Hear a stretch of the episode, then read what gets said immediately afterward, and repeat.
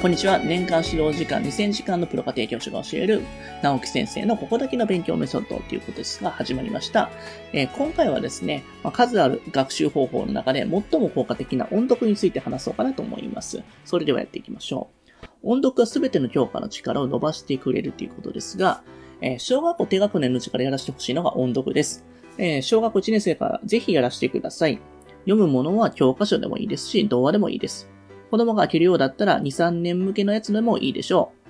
う。わざわざ難しいものを読ませる必要は全くないです。スムーズに音読をする練習を続けると周辺視野も鍛えられます。つまり今声に出している部分より先を目で追えないとすぐに使えるからです。こうした目の動きはいろいろな学習でも必要になります。また文節の中で単語の意味を理解することで五感を鍛えることもできます。助詞の使い方がわかるようになることもとても大きいと思います。えー、5年生、6年生になっても30-5を30を5で引くと言ってしまう子がいます。30から5を引くがなかなか出てきません。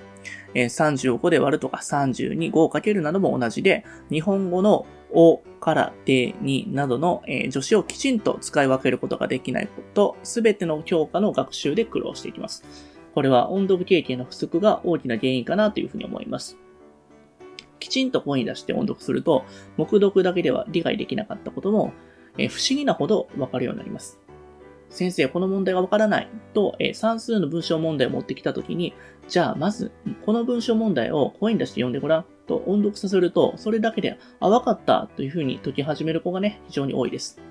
算数の問題には3行の壁っていうものがあります。文章問題の問題が3行を超えると、新聞完封になってしまう子供が、え、結構いますね。音読の学習習慣がある子は、この壁をすぐに越えられます。え、続いて、音読にも通常の音読と、え、即音読の2種類があるのでお話しますね。え、勉強が苦手な子の読み方見てると、問題文を読んでるようで全然読んでないっていうことがね、結構あります。10行あるのに目の動きを見てると5往復ぐらいしかしてない子もいます。えこういう場合っていうのは問題文を音読させると結構解けたりね、します。子供に音読させるときに私がお勧めしてるのは、通常の音読と即音読の2つを組み合わせる方法になります。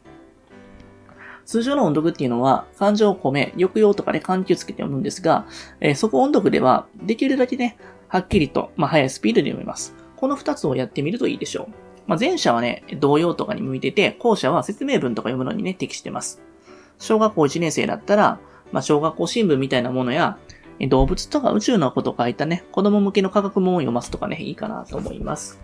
音読することで文章に込められた感情に読み取る力がついていって、文章同士のつながりの理解が進みます。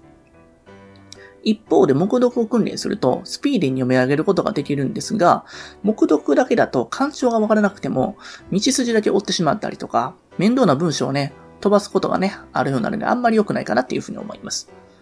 特に小学校低学年のうちっていうのはしっかり音読することで、こうした力がついていって、まあ、確実に目読の場合の、えー、読解力もつくかなっていうふうに思います。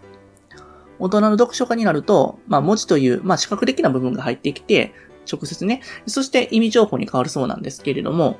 文字をね、読むことを覚えたばかりのちびっ子とかっていうのは、まあ、視覚情報を音の情報にまず変えてから、そしてね、意味情報に変えるということが多いので、まあ、最初の段階はね、やっぱ音読させてる方がいいかなっていうふうに思います。今日はどうもありがとうございました。